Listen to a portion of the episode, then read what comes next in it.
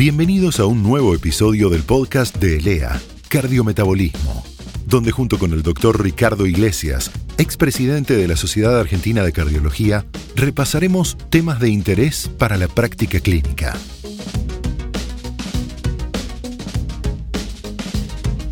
Hola, bienvenidos a una nueva entrega. Hoy vamos a seguir hablando de hipertensión arterial, fundamentalmente del tratamiento. Como subtítulo uno podría decir cuáles son mis certezas y mis dudas en esta problemática del tratamiento. Y voy a empezar con un caso clínico. Tres pacientes con la misma presión, 158-95. Repito algo que ya dijimos en otro podcast la presión tiene que ser exacto el número, no redondeo. Vuelvo a repetir, porque tiene valor en el control de la presión a futuro con el tratamiento. Repito, tres pacientes, la misma presión 158-95 milímetros. Hombre de 42 años, sin enfermedad vascular, sin factores de riesgo y antecedentes familiares de hipertensión arterial en su mamá y en su papá. El otro paciente, un hombre de 60 años, dislipidémico y tabaquista. Y el tercero, otro hombre de 60 años que tuvo un infarto, anterior mínimo con una fracción de eyección normal, 52% de fracción de eyección, a los 57 años. Hace tres años tuvo esto. Una certeza seguro para los tres pacientes. Hay que bajarle la presión. Sin lugar a dudas, la presión arterial aumenta el riesgo absoluto de eventos cardiovasculares hay un interesante metaanálisis que dice que reducir 10 milímetros, un punto, digamos, 10 milímetros la sistólica o 5 la diastólica, disminuye de manera significativa el ACV, el infarto, los eventos coronarios, la mortalidad cardiovascular, la mortalidad total, independientemente de la droga que utilicemos. Repito, vuelvo a decir algo que ya comenté los milímetros tienen que ser exactos. Fíjense, 10 de sistólica para abajo, 5 de diastólica, impacto tremendo en el pronóstico comunitario e individual del paciente. Controlar la presión arterial tiene un elemento que muchas veces pasa desapercibido y es que disminuye la probabilidad de alteraciones cognitivas. Muchas veces de esto no hablamos, muchas veces hablamos directamente del Alzheimer o, de la demencia, y realmente uno de los factores de mayor daño cerebral justamente es la presión arterial. Teniéndola controlada significa llegar a una vejez independiente, libre y sin estar atado o dependiente a un tercero. Hay otra certeza que también es para los tres pacientes, el cambio en el estilo de vida es eh, un pilar fundamental el cambiar el estilo de vida. Las principales características hacen que en algún paciente, el joven de 40 años, 42 años, sin factor de riesgo, probablemente el cambio de elementos de vida, factores de la vida que lo están llevando a esta presión alterada, pueden modificar y en algún momento bajar la terapéutica seguro que en pacientes de 60 años, como vimos, uno con infarto, el otro con factores de riesgo, sin lugar a dudas, sin lugar a dudas, suspender el tipo de vida enferma que puede llevar hace que la presión se controle. Y la combinación de cambios de estilo de vida y el tratamiento farmacológico hacen del éxito. Y yo les doy números. Fíjense ustedes, bajar la ingesta de sodio, bajar a la mitad, la presión disminuye casi 8 milímetros de mercurio. Aumentar la ingesta de potasio, baja la presión 5 milímetros. Cambiar los patrones alimenticios, baja 14 milímetros de mercurio. Bajar el alcohol, 4 milímetros de mercurio. Tener ejercicio aeróbico, 8 milímetros de mercurio. Y así podemos hablar a cómo nosotros con simples medidas podemos disminuir. La sal es muy conocida, pero lo interesante es el potasio. Tenemos que recomendar a nuestros pacientes que ingieran potasio. ¿Por qué? Porque el potasio es un elemento fundamental en este intercambio con el sodio y esto hace que la presión mejore. ¿Qué alimentos tiene potasio? La banana tiene más de 3 miligramos diarios hacen que baje la presión 5 milímetros. La palta, la soja, la espinaca, el salmón, la papa, los yogures enteros, sin sabores y sin azúcares, obviamente. Fíjense que incorporar potasio hace que la presión ya pueda bajar 5 milímetros mercurio. Algo realmente eh, importante y es un consejo muy saludable. Bien, sigamos. ¿Qué hacemos con estos pacientes? Y ahí viene la duda. ¿Cómo tratamos a estos tres pacientes con características distintas? ¿Cómo inicio la medicación? ¿Con una droga o con dos drogas? ¿Cuál es la primera que utilizo? Y otra pregunta que a veces no hay respuesta. ¿Cada cuánto le tengo que hacer los controles para saber si su presión o su estado clínico anda bien? Estas son las tres preguntas que nos generan dudas. Y la primera, cuando utilicemos medicaciones hay un uso racional. Hay que elegir monoterapia o combinación de fármacos. Y acá está el tema. ¿Uso una o uso más de una? Y esto es el punto clave para iniciar un tratamiento. Solamente el 40% de los pacientes se controlan con una sola droga. Y en el 60% se requiere titular dosis o agregar fármacos. La gran mayoría requiere aumentar las dosis o agregar otro fármaco. El tema de la titulación ofrece resultados poco eficaces, considerándose que la duplicación de la dosis puede incrementar como máximo un 20% la eficacia antihipertensiva, mientras que aumenta hasta cuatro veces la posibilidad de tener efectos adversos. Poca eficacia y una seguridad limitada porque aumentan las complicaciones. Un metaanálisis que incluyó datos de más de 11.000 pacientes procedente de 42 estudios ha demostrado que la combinación de dos fármacos antihipertensivos incrementa más la reducción de la presión arterial en comparación con la duplicación de la dosis de cada fármaco separado. ¿Cómo inicio la medicación? ¿Una droga o dos drogas? Volvemos a preguntarnos. La Sociedad Europea de Hipertensión Arterial recomienda una terapia combinada en pacientes que requieren reducción de la presión arterial más de 20 milímetros para la sistólica o más de 10 milímetros para la diastólica. Y utilizar doble terapia de inicio en pacientes con hipertensión.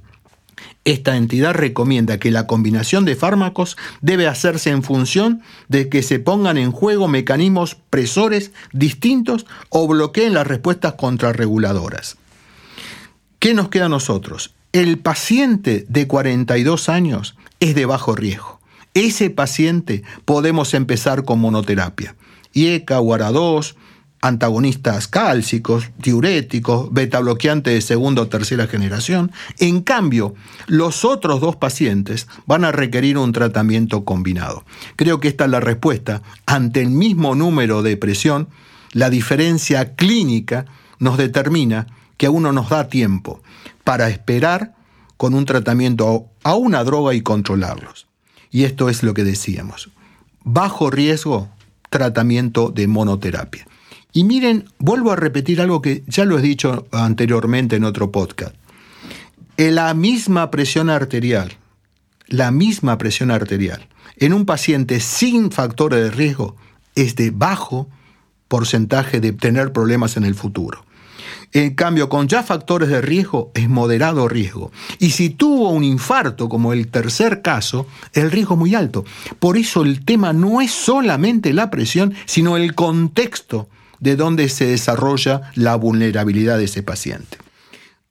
Entonces, una droga para pacientes de bajo riesgo y cuando queremos bajar la presión un poco. Y dos drogas en conjunto cuando queremos bajar la presión en forma rápida y segura en pacientes de riesgo. La otra pregunta es, ¿cuál es la primera droga de elección? Para eso hay que tener en cuenta algunas recomendaciones generales. En la elección de un fármaco antihipertensivo debe considerarse tanto su eficacia terapéutica, es decir, bajar la presión, como sus efectos preventivos cardiovasculares y renales. Ejemplo, el atenolol baja la presión, pero no cubre los efectos deleterios cerebrales. Entonces, este es un punto no menor. Cuando se lo comparó con los ARA2, los ARA2 han sido más efectivos en la prevención de eventos vasculares.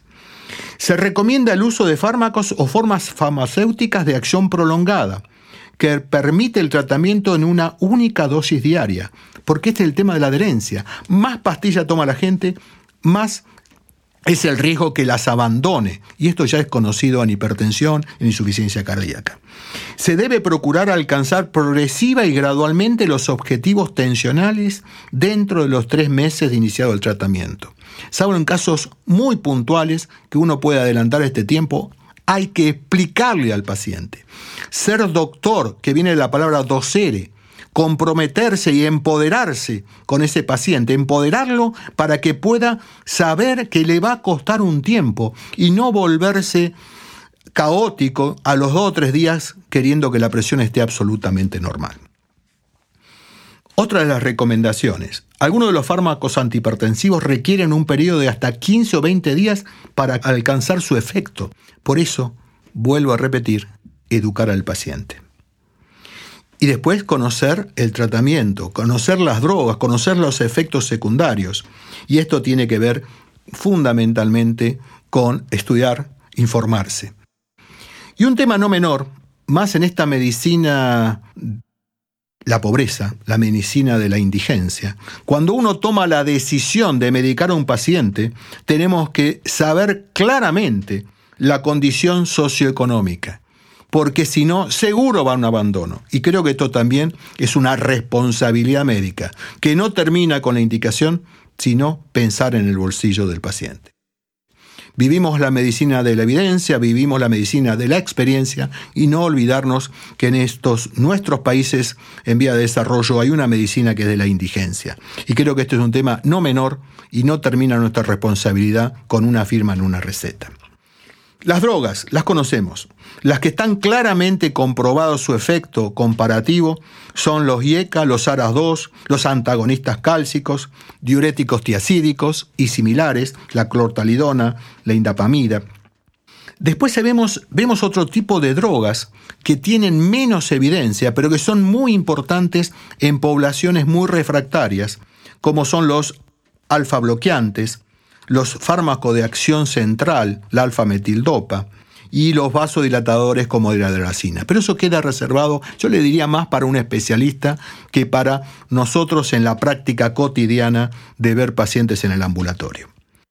¿Qué hacemos con estos dos pacientes que todavía no tomamos decisión? Sin lugar a dudas, tenemos que hacer asociaciones de drogas, obviamente por lo que habíamos comentado. ¿Cómo tendríamos que empezar? Sin lugar a dudas, con un IECA o un ARA2 más un bloqueante cálcico o un diurético tiacida o símil. Y este me parece que será el inicio. Doble acción de drogas en distintos mecanismos funcionales. ¿Qué pasa si al tiempo, después discutiremos cada cuánto tiempo hay contra estos pacientes, siguen hipertensos? Bueno, le tenemos que agregar a los IECO a ARA2 o un bloqueante cálcico si antes tomaba una tiacida, o una tiacida si antes tomaba un bloqueante cálcico. En este grupo de pacientes que persisten hipertensos a pesar de tener tres drogas, hay que agregarle una cuarta. Y las de elección son los inhibidores de mineralocorticoides, la eplerenona o la espironolactona. Y en este punto me parece que yo no toqué los betabloqueantes. Los betabloqueantes son importantes, probablemente no el atenolol, sino los betabloqueantes de segunda y tercera generación. ¿Y en quiénes tendría indicación? En aquel hipertenso que ha tenido enfermedad coronaria, infarto, angina de pecho, angioplastia, cirugía, o en aquellos pacientes que tienen miocardiopatías dilatadas que requieren el beta bloqueante. Me parece que esta droga puede ser de primer inicio, en segundo o tercer espacio, pero es una droga importante para mantener la presión controlada y aparte de eso, los beneficios eh, antisquémicos que presenta el mismo. ¿Cómo tenemos que darle esta medicación? Lo ideal sería que dos drogas o las tres drogas estén en un solo comprimido. Y esto es fundamental. Y esto tiene que ver con la adherencia, el cumplimiento terapéutico. Comentamos hace unos minutos, más drogas, más pastillas, más olvido. Me parece que lo ideal, y esto es un trabajo con la industria farmacéutica, es tratar que los comprimidos tengan las tres o las dos drogas juntas para poder cumplimentar este tema de la adherencia. La última de las preguntas es ¿cada cuánto el control? Si un paciente tiene presión normal, yo creo que es suficiente tomarle la presión o hacérsela controlar anualmente. Si el paciente tiene una presión limítrofe, yo le diría que cada seis meses controlemos este aspecto. Si tiene una presión leve, sin un factor de riesgo agravante, y cada mes sería bueno. Ahora, si el paciente tiene hipertensión ya mucho más importante, uno tendría que tener una semana o 15 días. Y si la hipertensión es realmente muy exagerada, con lo que llamaríamos nivel 3 y probablemente se tenga que tomar diariamente y los controles muy estrictos y en ese sentido poner la escucha, conectarnos con el paciente para ir siguiendo su evolución. Una recomendación que me parece atinada es decirles que el Consejo Argentino de Hipertensión Arterial de la Sociedad Argentina de Cardiología, de la Federación Argentina de Cardiología y la Sociedad Argentina de Hipertensión Arterial han hecho un eh, consenso realmente interesante publicado en el año 18 que muchos de los aspectos que hemos comentado lo tienen muy claro y es una buena lectura para estar actualizado y reafirmar estos conceptos que estuvimos desarrollando. Y bueno, estuvimos hablando de certezas y de dudas. Y ahí traigo una frase de Bacon, Francis Bacon, que dice, si un hombre comienza con certezas, terminará en dudas. Pero si se contenta con comenzar con dudas, terminará con certezas. Bueno, me parece que este es el punto.